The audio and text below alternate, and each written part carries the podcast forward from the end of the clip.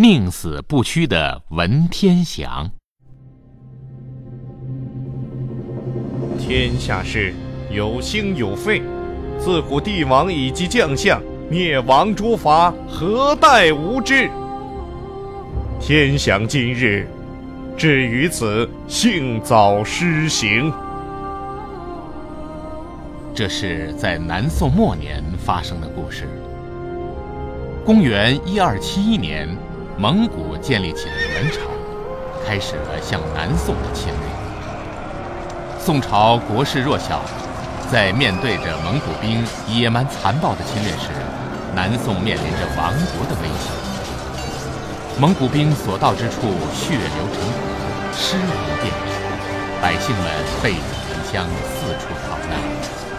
农田里、街巷里，到处狼藉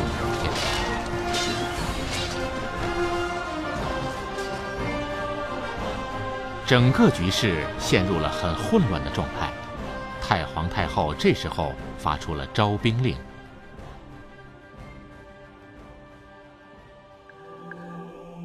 贾似道和我们的十三万大军都被消灭了吗？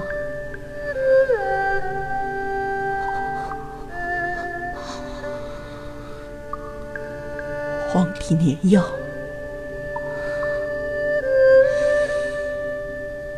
发出哀痛诏，号召天下四方举兵抵抗匈奴。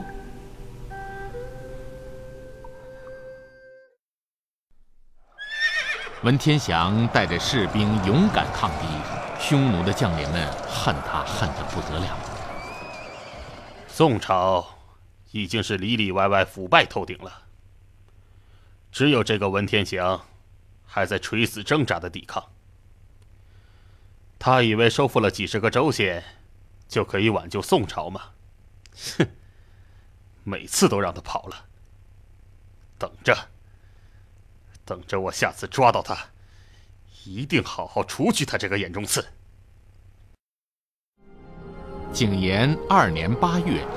元寇发起了大规模的进攻，在激烈的战斗中，文天祥的武将英勇牺牲。文将军，你快走，我们掩护你。我怎么能丢下将士们？啊！文大人，你快走啊！我文天祥宁可自尽，也不愿意受匈奴军的侮辱。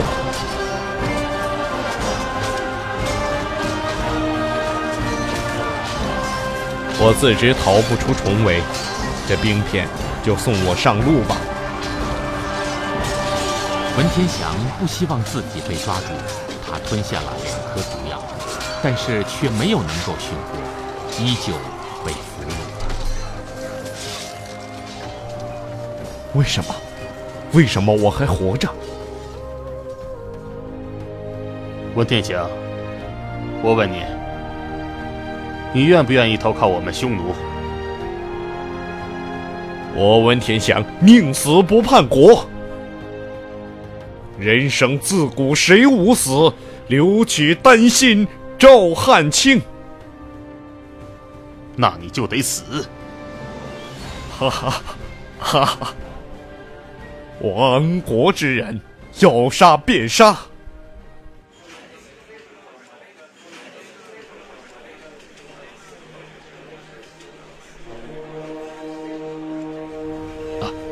皇帝陛下，你怎么来了？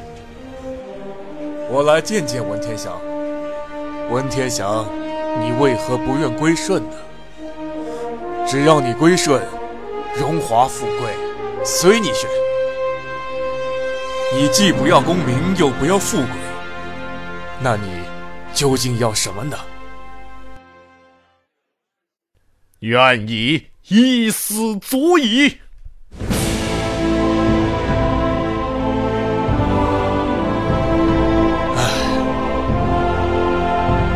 行行吧。